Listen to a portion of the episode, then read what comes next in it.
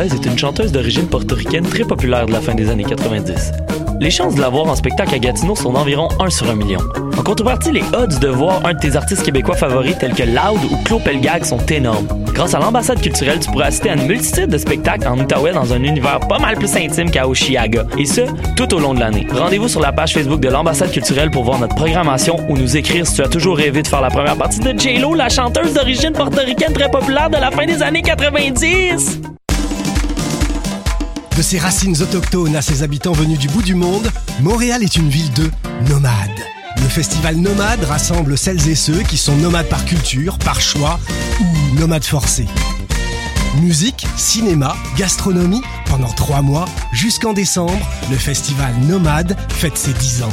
Suivez la programmation sur le www.lacaima.ca, k h a i m a slash festival-nomade. Je soutiens la réussite des jeunes. J'assure la sécurité alimentaire. Je facilite l'accès à un logement convenable. Je brise l'isolement social. Je bâtis des milieux de vie rassembleurs. J'aide une personne sur sept dans le Grand Montréal. Je donne à la campagne Centraide UCAM. centraide.ucam.ca.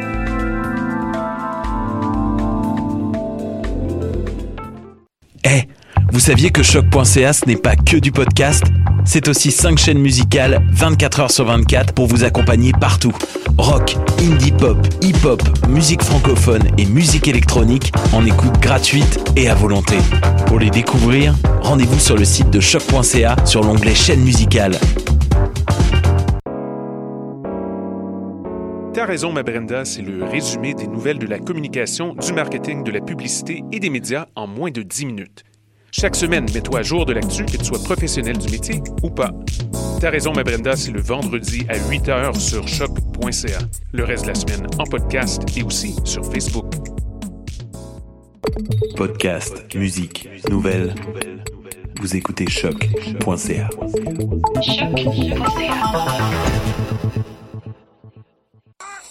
Qui était le premier sur Terre? C'était l'œuf ou la poule? Moi, je pense que c'est l'œuf. Moi, non, moi, non, je pense que c'est l'œuf. C'est la poule. Il y a bien fallu qu'elle sorte de quelque part, la poule. Parce que la poule, elle prend des Mais pourquoi c'est la nuit Elle est bien née quelque part d'un œuf. Alors c'est quoi? C'est l'œuf ou la poule? L'œuf ou la poule Bonsoir à toutes et à tous. Vous êtes à l'écoute de l'œuf ou la poule, l'émission de science de choc.ca, la radio web universitaire de l'UCAM, avec votre animatrice Karine Mona et à la technique ce soir Lou Sauvageon. Alors ce soir, bonjour aïe, le bilinguisme chez les enfants. Et pour en parler, on reçoit Christa Byers-Heinlein. Bonsoir Christa. Bonsoir. Alors, vous êtes chercheuse à l'université Concordia et pour être encore plus précise, vous dirigez le laboratoire sur l'enfance où vous étudiez justement ce bilinguisme précoce des enfants. Et donc, on va se poser plusieurs questions ce soir, mais à commencer par est-ce que les nouveau-nés peuvent être bilingues? Suspense? Ça, c'est une bonne question. Alors, euh, oui, quand on parle du bilinguisme, on, pense euh, aux gens qui parlent plusieurs langues et justement, un nouveau-né ne parle pas beaucoup. Pas du tout, en fait. Euh, en fait, les, les enfants commencent à dire leurs premiers mots qu'à l'âge de, de 12 mois. Ah, mais justement, on a fait des études qui constatent que oui, d'une quelque manière, un nouveau-né peut être bilingue. C'est-à-dire que à la naissance, on trouve que euh, les bébés reconnaissent euh, la langue ou les langues parlées par leur maman pendant la grossesse. Oh, pendant la grossesse, alors on va pas en dire plus tout de suite. On va euh, continuer d'abord avec la première chronique et on en dira plus tout de suite après. Parfait, merci beaucoup. Et justement, donc avant, après, pardon, l'entrevue, on aura la chronique mathématique avec Stéphanie et Nadia. Bonsoir Stéphanie. Bonsoir. De quoi vous allez parler ce soir? Ben, c'est ça, on va se donner le droit de patiner un peu sur euh, le domaine de la recherche en maths. Donc, D'accord. Et en fin d'émission, on s'entretiendra avec Émilie Tremblay-Warg, qui est cofondatrice de l'OBNL Taisez-vous, et ils ont un événement tout spécial ce jeudi, dont on parlera en fin d'émission. Mais tout de suite, pour commencer, on va euh, partir avec Myriam Latulipe et la chronique Astronomie. De quoi tu nous parles ce soir, Myriam? Ce soir, je vais vous parler euh, du télescope spatial Kepler et de sa mission. Parfait. À tout de suite.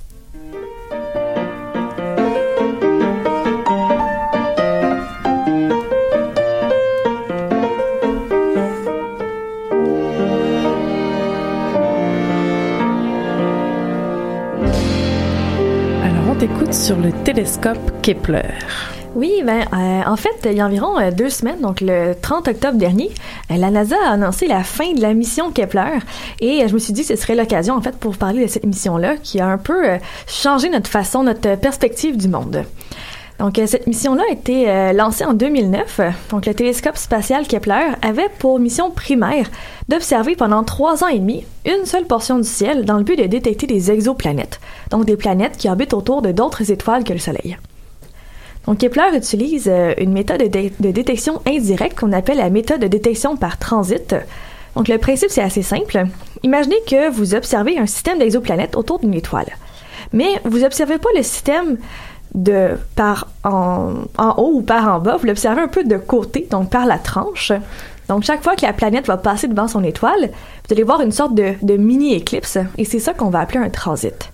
Donc, le télescope observe les courbes de lumière de plusieurs étoiles et lors d'un transit, donc du passage de l'exoplanète devant son étoile, on peut observer une très légère baisse de luminosité qui va se répéter systématiquement chaque fois que la planète va refaire un tour, refaire une orbite. Fait que finalement, tu vois pas la planète directement avec non, cette méthode. c'est ça, exactement. Donc, t'as pas une photo de la planète, t'as juste euh, la baisse de luminosité de l'étoile. Mais euh, c'est pas parce qu'on la voit pas qu'on n'a pas beaucoup d'informations. Hein. En fait, avec cette méthode-là, ça nous permet non seulement de trouver une planète, mais aussi de savoir la, distance entre la planète et l'étoile et même la taille de la planète. Donc, euh, par exemple, le, temps écoulé entre deux passages d'une planète, donc entre deux baisses de luminosité, ben, ça correspond à la période orbitale, donc combien de temps ça prend pour faire un tour. Et avec la période orbitale, on peut calculer aussi la distance entre la planète et l'étoile.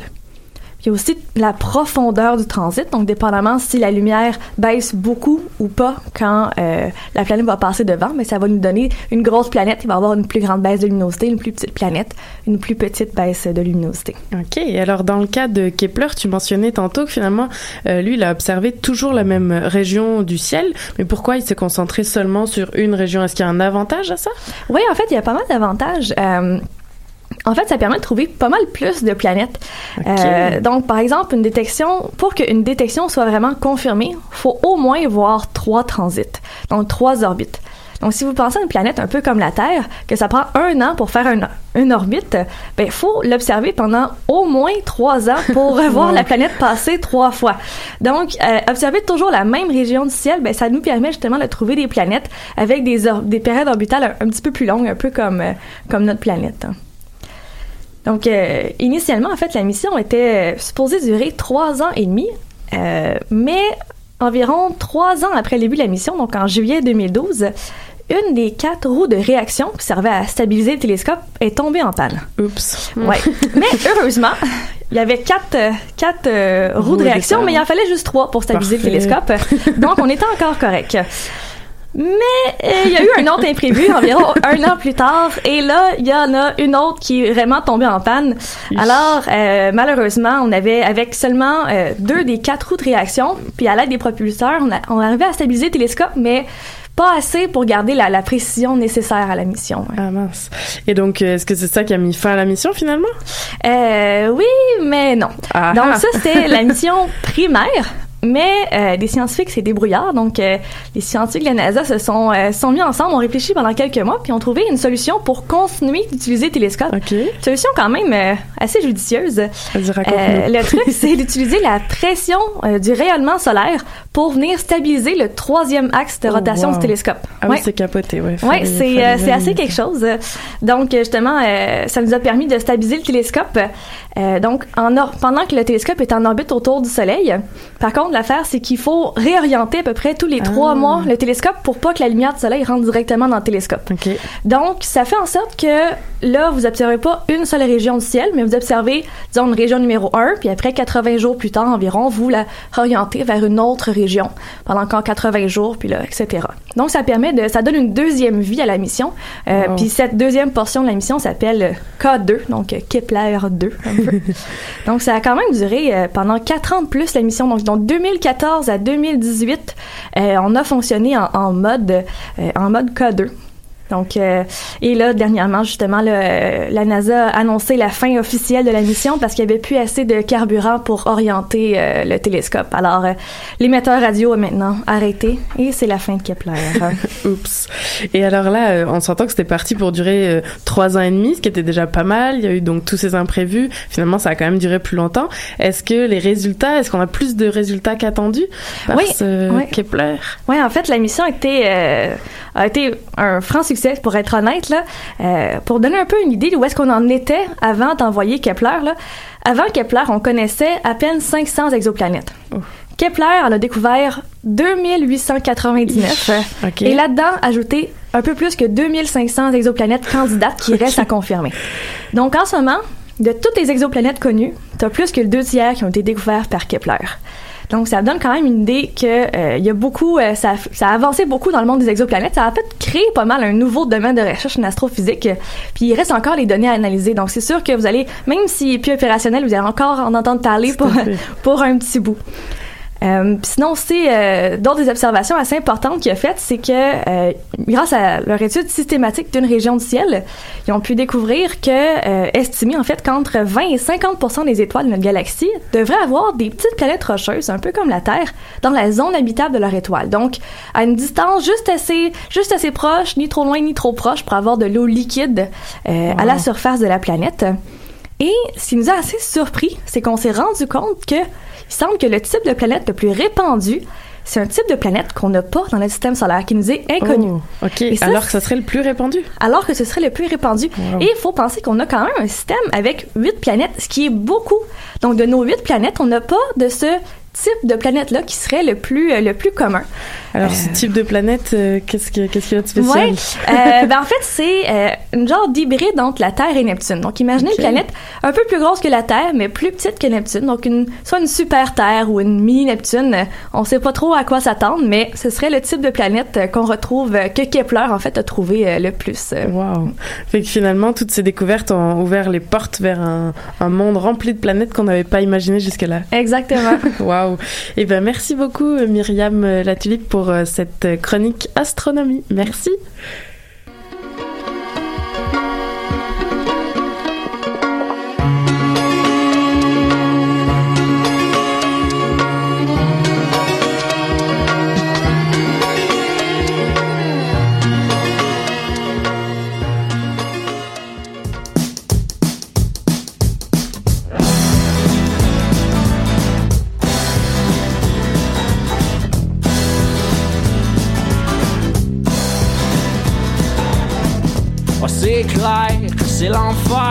Essayer d'arranger le passé.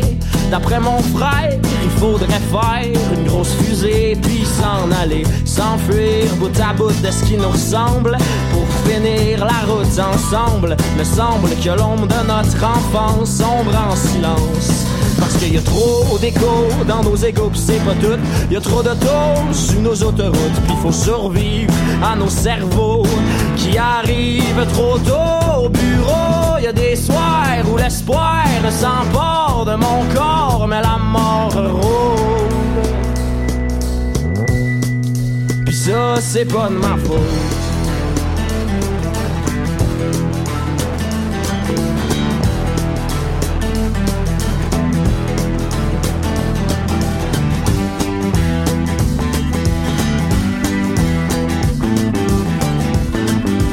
Comme une église qui ne croit plus au ciel, je me pète des crises existentielles.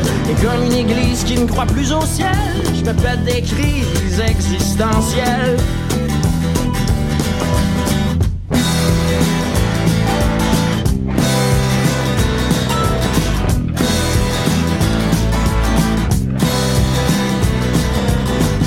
Ah, c'est sûr que c'est dur.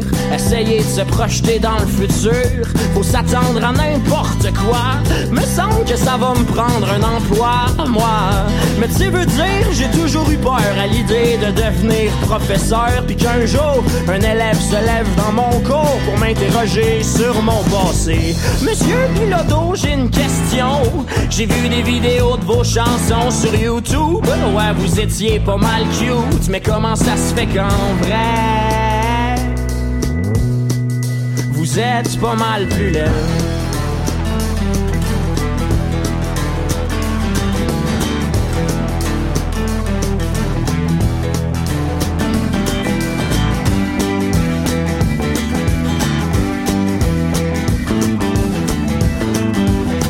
une église qui ne croit plus au ciel, je me pète des crises existentielles. Et comme une église qui ne croit plus au ciel, je me pète des crises existentielles.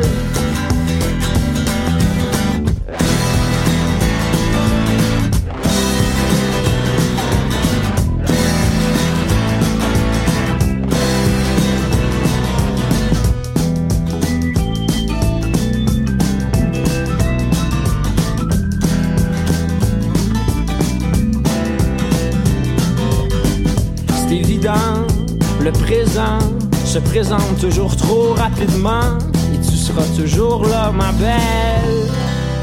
Crise existentielle.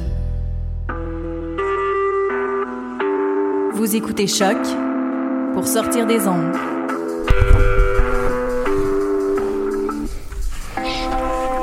Podcast, musique, découverte. Sur choc.ca. Vous êtes toujours à l'écoute de l'œuf ou la poule et ce soir on reçoit Christa Byers-Heinlein pour parler du bilinguisme chez les enfants. Donc comme je disais en introduction, vous êtes chercheuse à l'université de Concordia et vous dirigez le laboratoire sur l'enfance et avec cet intérêt donc pour le bilinguisme. Alors ma première question tout simplement, c'est quoi être bilingue? C'est vraiment une bonne question, c'est quoi être bilingue? Euh, normalement, euh, pour les chercheurs, on, dit que quelqu'un de, de bilingue, c'est quelqu'un qui, qui utilise ou parle, mais pas que parler, mais écoute ou, ou lit deux ou plus euh, de langues dans leur vie quotidienne. Alors, c'est quelqu'un qui, qui a besoin de ces langues tous les jours. Mais c'est pas à dire que quelqu'un de bilingue, c'est quelqu'un qui parle parfaitement deux langues. Parce que c'est très, très rare. Euh, Il y, a, il y a beaucoup plus de bilingues qu'il y a de gens qui, qui parlent parfaitement deux langues. Bon, je suis rassurée, je peux m'estimer bilingue Oui. finalement. en fait, on estime que 45% des Québécois sont bilingues en Ah. anglais et en français. Ah wow. Oui. Et encore plus quand on considère d'autres langues. D'accord. Et alors euh, là, on va tout de suite switcher, euh, peut-être pas chez les adultes, mais en effet chez les enfants et même les nouveau-nés. Est-ce que, donc on le disait déjà en introduction, est-ce que c'est possible quand on est un nouveau-né d'être bilingue? Ouais, c'est intéressant chez les, les enfants et les bébés parce que bien sûr, les, les bébés parlent pas encore. Souvent, ils, ils apprennent à parler. Alors, pour nous, un, un bébé bilingue, euh, c'est un bébé qui est en train d'apprendre de langues. Et on sait que les enfants, ils, apprennent les langues en, écoutant euh, leurs interlocuteurs, alors leurs parents, euh, leurs frères, leurs sœurs, le- leurs enseignants.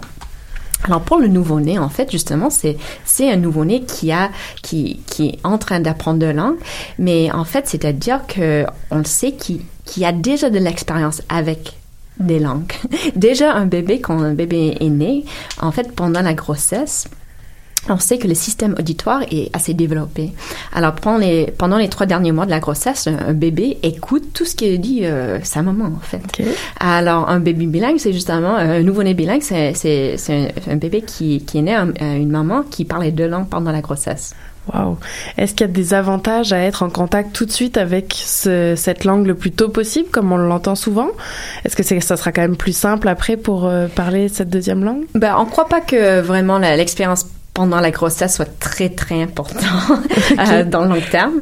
Euh, mais c'est vrai qu'apprendre une langue euh, quand on est plus jeune, c'est un peu plus facile que quand on est plus grand. Mais en même temps, hein, on peut apprendre une autre langue à n'importe quel âge. Alors même euh, quelqu'un de 90 ans peut apprendre une, une autre langue.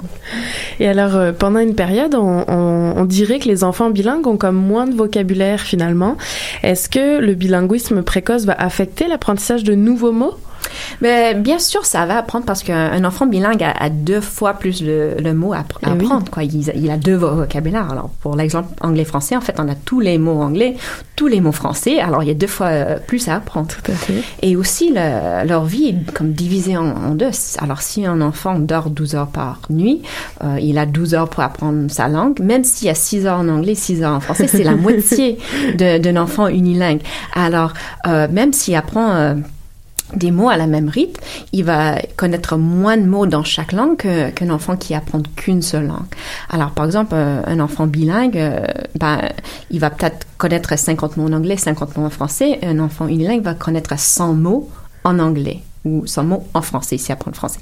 Alors, on dirait que c'est la moitié si on parle d'une seule langue, mais en total, en- globalement, il a le, le- le même vocabulaire ou encore plus. Ah oui. Ok, ah tout à fait, oui. Et alors, est-ce que intuitivement, on aurait tendance à dire que c'est plus simple d'apprendre deux langues dans un environnement bilingue comme ici à Montréal? Est-ce que c'est vrai? Est-ce qu'il y a des études qui ont montré la différence entre un environnement euh, bilingue au quotidien ou non? Oui, en fait, c'est vrai. On sait que c'est vrai euh, que les enfants, ils sont très très sensibles à l'environnement social et aux attitudes des, adultes et des autres enfants qui leur entourent.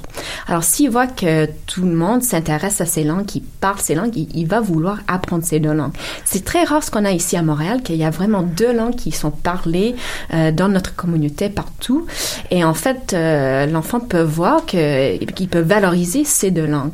On, on voit même à Montréal, c'est plus difficile pour les enfants qui apprennent d'autres langues que l'anglais ou le français de maintenir ces langues. Par exemple, une famille qui qui parle le mandarin, même s'ils parlent le mandarin euh, chez eux, souvent euh, quand l'enfant euh, va aller à l'école, il va avoir tendance à moins vouloir parler ce, cette langue-là parce qu'il voit pas beaucoup d'autres enfants qui parlent cette langue. Alors, le fait d'être dans une bilingue français-anglais, ça va, ça va être plus facile d'apprendre ces deux langues pour un enfant. Et alors justement, quelles sont les bonnes stratégies pour les parents ou même à l'école pour euh, éduquer des enfants euh, de façon bilingue ou peut-être même trilingue? Oui, c'est possible euh, pour un enfant d'apprendre même, même trois langues. On ne connaît pas la limite de, de nombre de langues. ah, en fait, question, la, la limite, c'est peut-être le nombre d'heures qu'il y a dans, dans, la journée. En fait, alors peut-être 10, 10, langues, ça va être trop. Il n'y a pas d'heures, mais on ne sait pas la limite. Euh, c'est pas une limite mentale, en fait. Euh, mais euh, en fait, des stratégies, on sait que les enfants ce qui, ce qui leur aide à apprendre des langues, c'est d'avoir une bonne quantité de langues parlées à eux, alors de, de beaucoup leur parler dans les langues euh, qu'on veut qu'ils apprennent et qui, qui nous répondent aussi, qui sont, sont qui sont à l'âge de pouvoir répondre un peu. Et une bonne qualité aussi. Alors, on sait que les enfants apprennent mal de la télévision, en fait. On peut pas Ah. vraiment apprendre une, une langue de la télévision. Ok. Alors, euh, c'est, c'est pas, euh, je veux mon, que ma fille apprenne l'espagnol, elle va regarder euh, Dora the Explorer. Ben, c'est pas comme ça qu'elle, qu'elle va l'apprendre l'espagnol. Il faut vraiment parler et avoir des vraies interactions avec quelqu'un qui, qui parle cette langue. Oui, ça vient avec des émotions, ça vient avec ça. des grimaces. ça Ouais, vient avec des- avec des, des jeux de mots, avec, euh, avec euh, oui, la, la vie de tous les jours avec ces langues. Alors, quand on pense à, à les écoles qui veulent promouvoir l'apprentissage de, de langue, faut aussi avoir assez d'heures qui sont passées dans cette deuxième langue. Alors, une heure par semaine, ça va pas être beaucoup pour apprendre Non, euh, une deuxième langue. C'est pour ça qu'il y a beaucoup de parents qui s'orientent au programme d'immersion, par exemple, ou d'anglais int- en- intensif, Ah. justement pour avoir assez d'heures, assez d'exposition à, à- à la langue. Parfait. Et alors, euh, est-ce que ce bilinguisme précoce, est-ce que vous auriez des exemples d'influence sur d'autres compétences qu'on a euh, quand on est enfant? Oui, on a beaucoup d'études qui, démontrent que le bilinguisme a, des influences sur euh, ce qu'on appelle les fonctions exécutives, c'est-à-dire euh, euh, des, des, des fonctions de, de pouvoir euh, changer de- de- d'une tâche à l'autre, Ok. de pouvoir de, de, de l'inhibition euh, et, et d'autres d'autres tâches exécutives et cognitives. Alors, on voit des légers avantages cognitifs chez les bilingues, même les jeunes bilingues, même les bébés, jusqu'aux aux adultes. Il y a aussi des différences sociales. Oui. Alors, parfois, les, les bilingues peuvent être un peu plus... Orientés de, à tout ce qui est euh, non-verbal, en Ah, fait, parce qu'ils gèrent de, de langues, ils, ils sont souvent avec d'autres gens bilingues, alors cherchent aussi euh, des informations non-verbales pour pouvoir comprendre la communication. Ah, c'est intéressant. On va faire une pause musicale, mais j'ai hâte de savoir comment vous avez testé tout ça, parce qu'on s'entend, les nouveau-nés, ils parlent pas. Alors, j'ai vraiment hâte. Merci.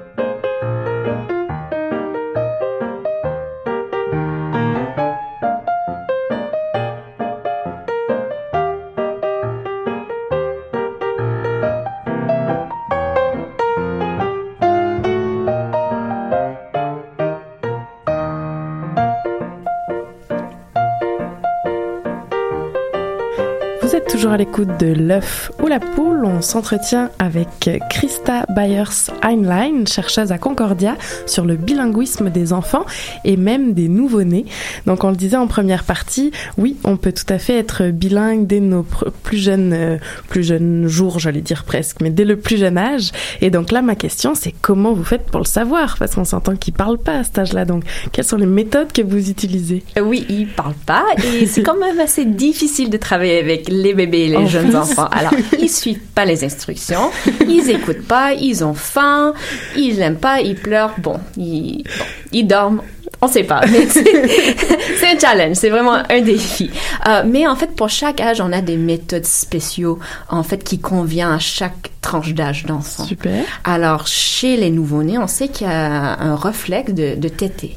Alors, en fait, au nouveau-né, on va offrir une petite tétine, en fait, qui est liée à un ordinateur qui va apprendre à téter quand il entend quelque chose qui l'intéresse. Oh, wow. Wow! Comme un petit souris qui, qui peut peser un bouton pour avoir euh, quelque chose à manger, mais euh, le petit nouveau-né peut téter sur la tétine pour écouter euh, une phrase, par exemple. Alors, par exemple, une expérience qu'on a fait, on a, on leur a apprend, appris que, en fait, chaque fois qu'il qu'il tétait, il allait euh, écouter une phrase en anglais, par exemple. Après quelques minutes, bon, il, s- il s'intéresse un peu moins parce que c'est toujours la même chose. Et pour la moitié des, des nouveaux-nés, on, on fait un switch. Hop, c'est une autre langue. Ok. Alors, on va observer, est-ce qu'il va têter encore plus parce qu'il reconnaît, ah, c'est quelque chose de nouveau, je m'intéresse à ça, je veux, je veux encore entendre. Et c'est comme ça qu'on peut voir, en fait, est-ce qu'il fait la différence entre Ah différentes oui. langues. Ok. Alors, c'est ça, ça une méthode pour les nouveau-nés. Alors, pour les, les bébés un peu plus grands, ça va, ça va plus trop marcher. Non. Alors, par exemple, euh, pour un enfant de un an et demi, on, on va peut-être euh, voir est-ce qu'il comprend, comprend certaines, certains mots.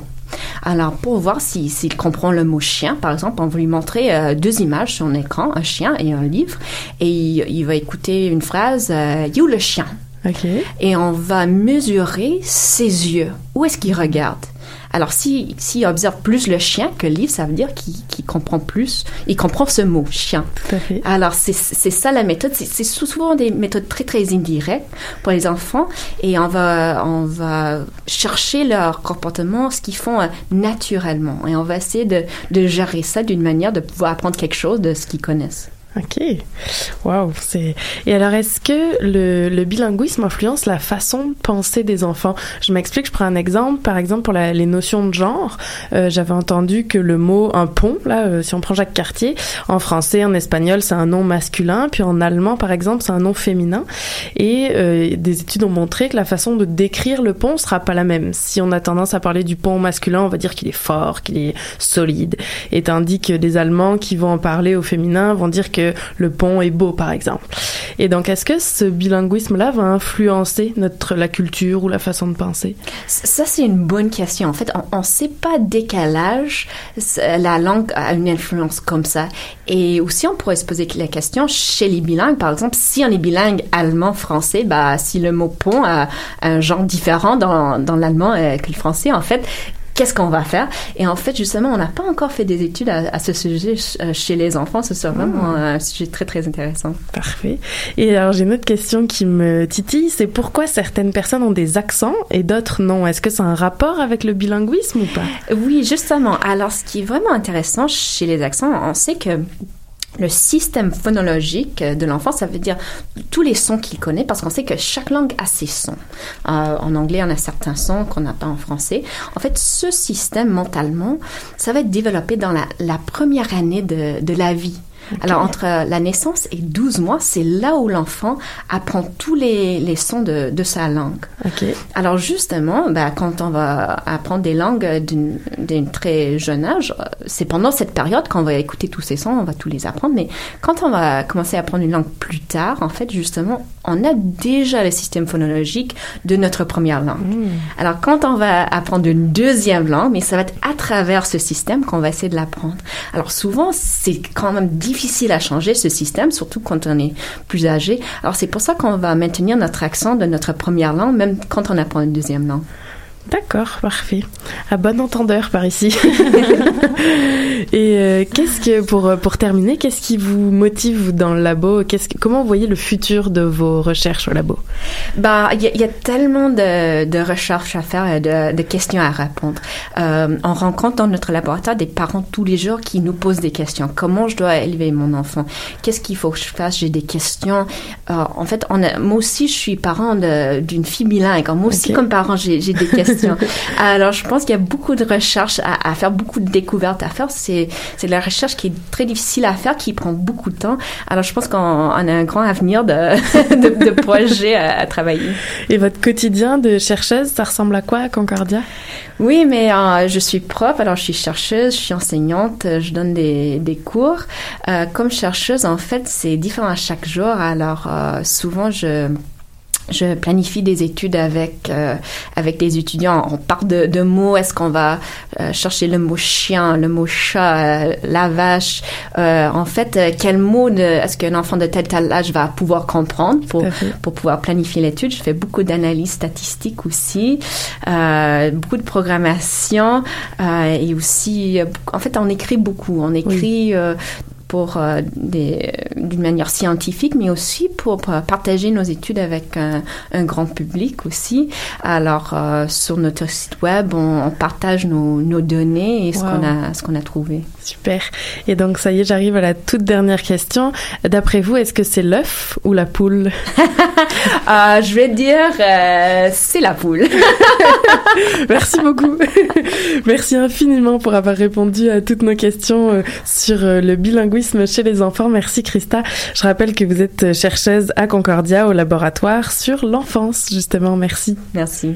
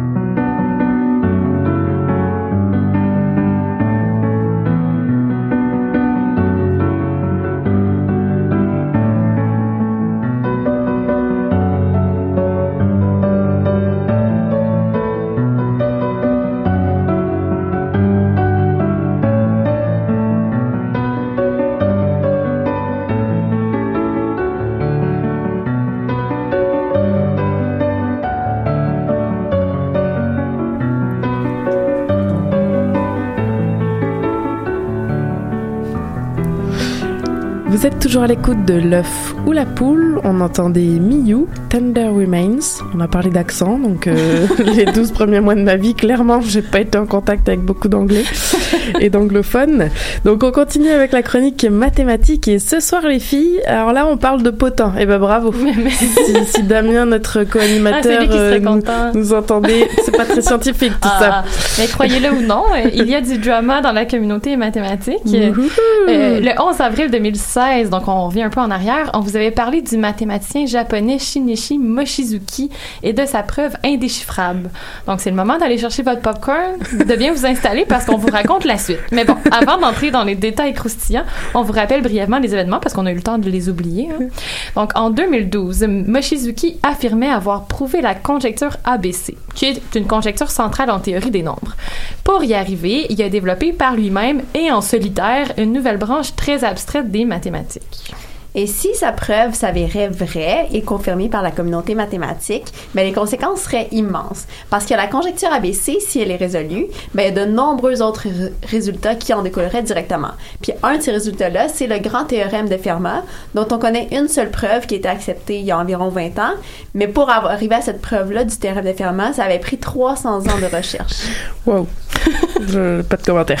Donc, euh, en août euh, 2012, euh, Mochizuki dépose sur sa page web le résultat d'environ 15 années de travail, d'un coup. Hein. Euh, donc, quatre articles environ totalisant 500 pages qui mèneraient vers une preuve de la fameuse conjecture. Donc, ici, on parle au conditionnel parce que avant de crier victoire et de dire qu'on a enfin une preuve de la conjecture ABC, ben, évidemment, il faut que les articles soient révisés, que la preuve soit validée par d'autres mathématiciens et d'autres mathématiciens. Le problème, c'est que la preuve de Mochizuki est incompréhensible et que l'auteur ne semble pas non plus très ouvert à la rendre plus accessible. Mais, voilà. Mais malgré cette difficulté, euh, il y a quand même eu quelques mathématiciens assez audacieux pour s'attaquer à la compréhension de la preuve. Puis ce soir, on vous raconte un peu là, quelques développements dans cette histoire. Fait que si vous avez bien suivi la chronologie qu'on vient de vous présenter, c'est en 2012 que Mochizuki a mis ces quatre fameux papiers en ligne. Donc on est maintenant en 2018, ce qui fait qu'un petit calcul nous permet de déduire que ça fait six ans qu'on discute de ces articles. Tout à fait. C'est ça que ça fait des longues études en marketing. et entre-temps, les articles ont fait l'objet d'un processus de révision et il y a plusieurs conférences internationales qui ont eu lieu pour essayer de comprendre la preuve, mais on peut pas dire qu'il y a eu énormément de progrès. Chacune des conférences a laissé ses participantes et participants dans un nuage de confusion où, à la fin de la semaine, mais ils pouvaient pas dire s'ils comprenaient ou pas.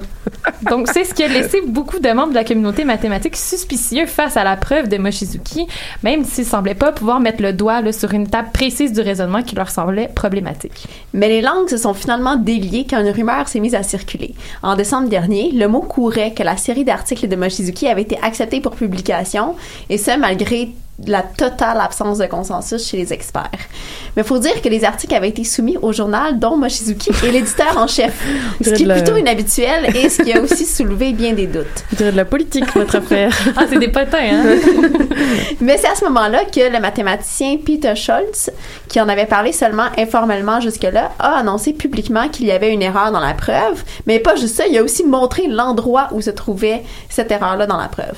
Euh, donc ça, c'était un très gros progrès par rapport à la confusion qui, qui régnait précédemment. là.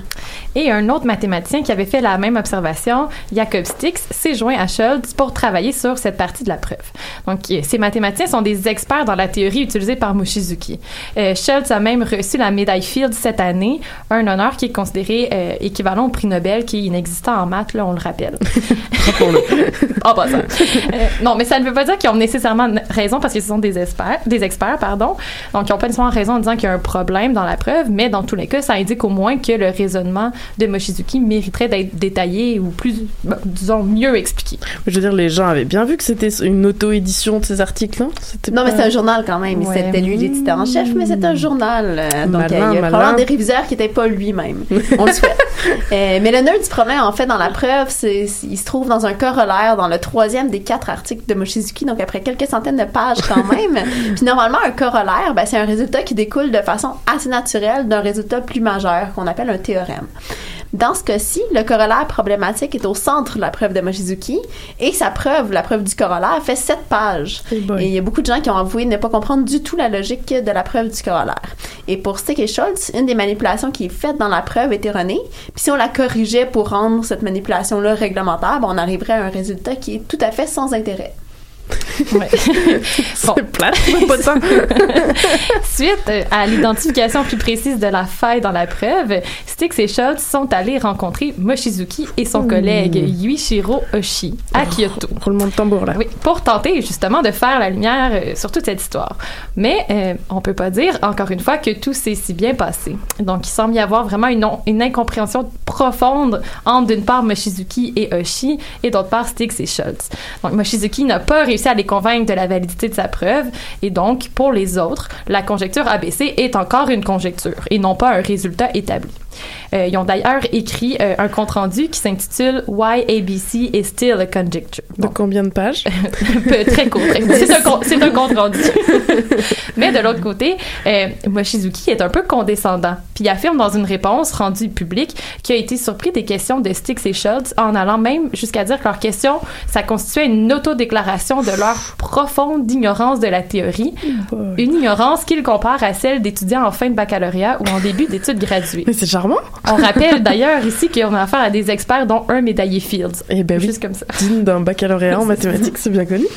Et alors, euh, en quoi cette situation sort-elle de l'ordinaire là? Vous avez l'air euh, choqué pour le monde mathématique. Dites-nous tout. Ben, cette preuve est contestée par plusieurs membres de la communauté ma- mathématique parce qu'elle reste, même euh, malgré euh, les six années de travail, incompréhensible pour la majorité. Mais pire, pour Styx et Schultz, qui se sont attardés longuement à la compréhension de la preuve, il y a une faille dans l'argument. Mais bon, c'est pas la première fois qu'une preuve fait pas l'unanimité. Ce qui est plus étonnant, c'est qu'il y a si peu d'amélioration qui a été apportée à la preuve sur une aussi longue période de temps, alors qu'il y a vraiment beaucoup de gens qui ont essayé de bonne foi de comprendre la preuve et de l'améliorer. Et c'est peut-être parce que le débat entourant la preuve a pris une tournure un peu personnelle, Ben, surtout de notre point de vue là, du côté de Mochizuki. Comme si pour lui, le but de sa recherche, c'était plus de faire avancer le savoir mathématique. Parce que si c'était bel et bien son but, ben on se demande vraiment pourquoi il est si ré- réticent à retravailler cette portion-là de la preuve euh, qui a déjà été identifiée comme problématique. Et donc là, on se place, on est fin 2018. Où on en est là avec toutes ces prétentions? Est-ce qu'on va faire la une du journal demain ou... Euh, je sais pas parce que de mon point de vue, on n'est pas très loin du point de départ, sauf qu'il y a plus de chicanes. En fait, d'un côté, il y a Mochizuki et quelques collègues de Kyoto qui sont persuadés que la conjecture a été démontrée et qui refusent d'admettre qu'il y a de sérieux problèmes avec la preuve ou avec sa communication. De l'autre côté, il y a des mathématiciens qui ont fait un travail sérieux pour essayer de comprendre la preuve, qui ont pointé des faiblesses et qui, ont, qui font rire d'eux, dans le fond, par un mathématicien trop orgueilleux et de moins en moins crédible. Puis je dirais qu'il y a un troisième côté où on trouve le reste de la communauté mathématique qui regarde tout ça avec un air suspicieux et qui demande à être pas mal plus convaincu que, à être pas mal plus convaincu que ça que la conjecture ABC a vraiment été prouvée. Affaire à suivre, j'en conclus. On va voir. Prochaine chronique Une dans deux ans. trilogie. C'est ça, dans deux ou trois ans, le troisième, la suite de cette histoire. Bon, bah, c'était les potins de Nadia et Voilà. Stéphanie. Merci pour cette mise à jour du monde mathématique.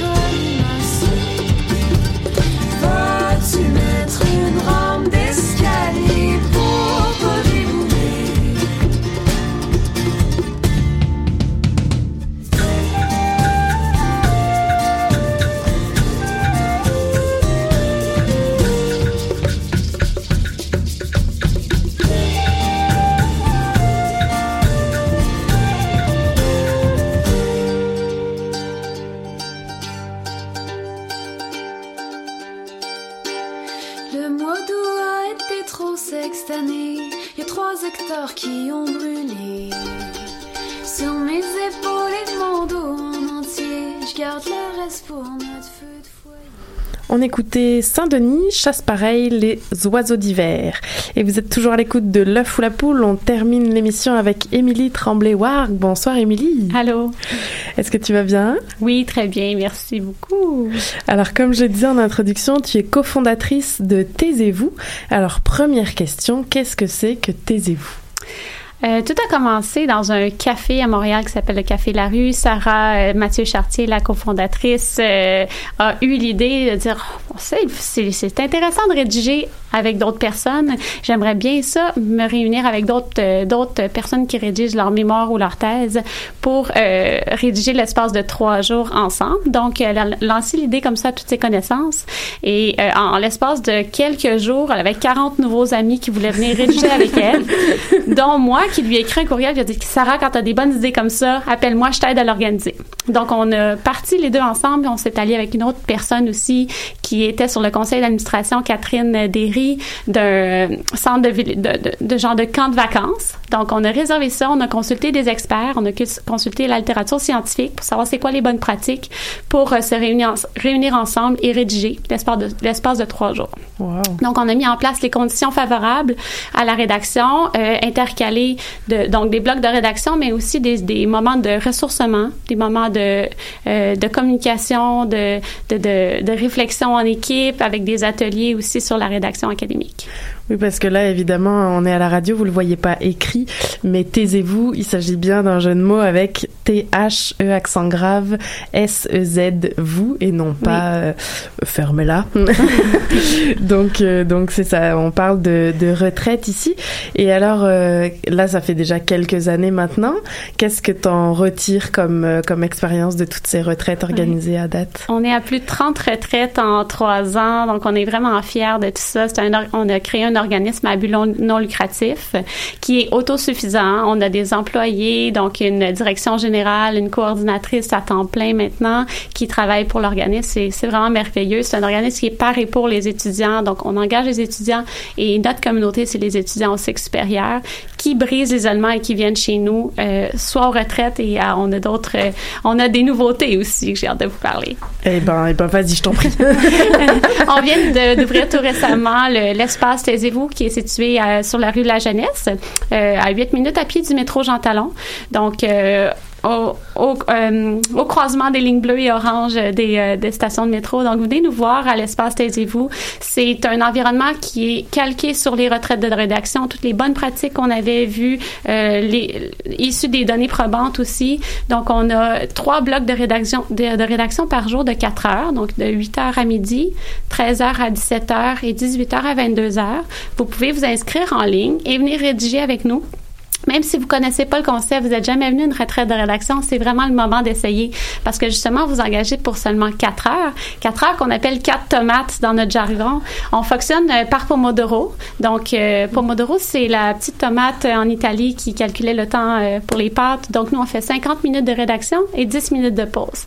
Donc ça fait un peu étrange quand on vient nous voir chez nous parce que tout le monde travaille et soudainement bip, on se lève, on jase, on se fait un café. Donc euh, ça coûte 5 dollars pour venir pour 4 heures et le café été est inclus. Vous pouvez aussi apporter votre lunch et rester pour deux blocs de rédaction consécutifs avec nous. Donc c'est c'est le moment de, de discuter avec des gens qui ont des euh, objets de recherche qui sont similaires ou différents des du vôtre et c'est ça qui fait la force de Taisez-vous, c'est justement cette interdisciplinarité interuniversitaire aussi. Donc toutes les universités au Québec, ben, c'est sûr que l'espace Taisez-vous à Montréal euh, réunit certaines universités, mais pour les retraites de rédaction, c'est euh, c'est interuniversitaire.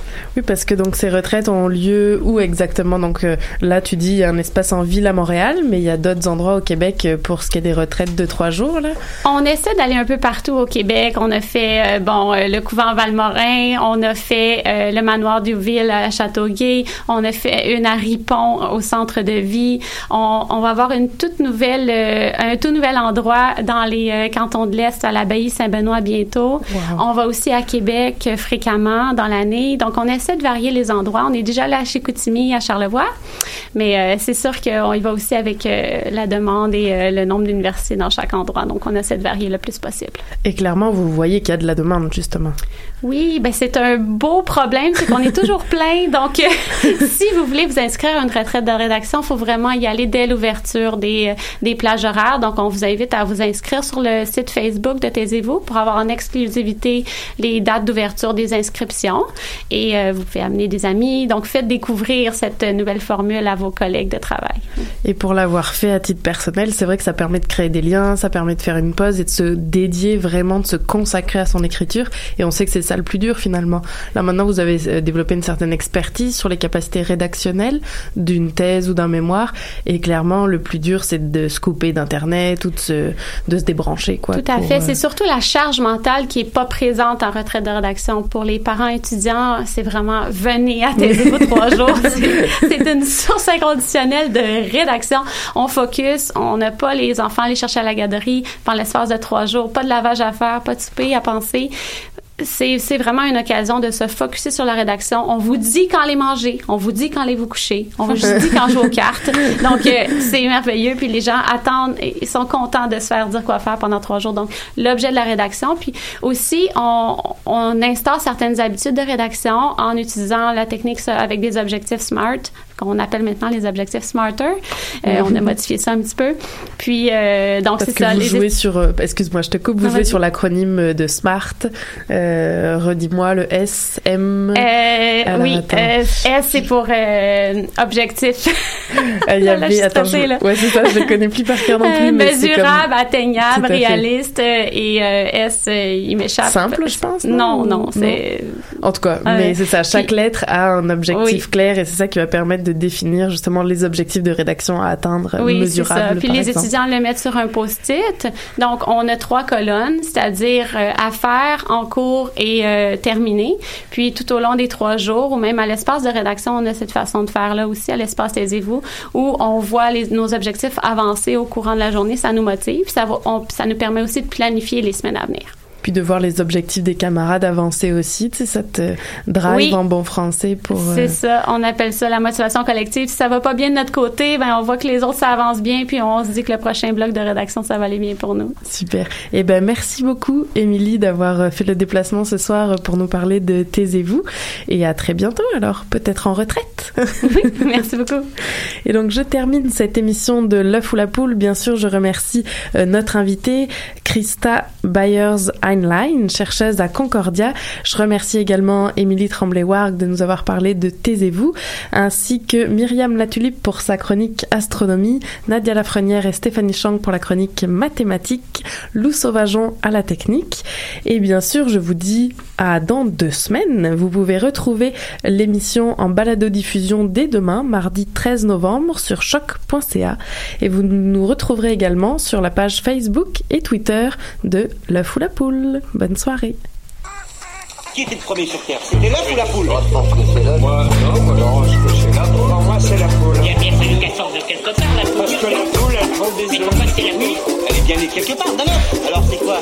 C'est l'œuf ou la poule? L'œuf ou la poule?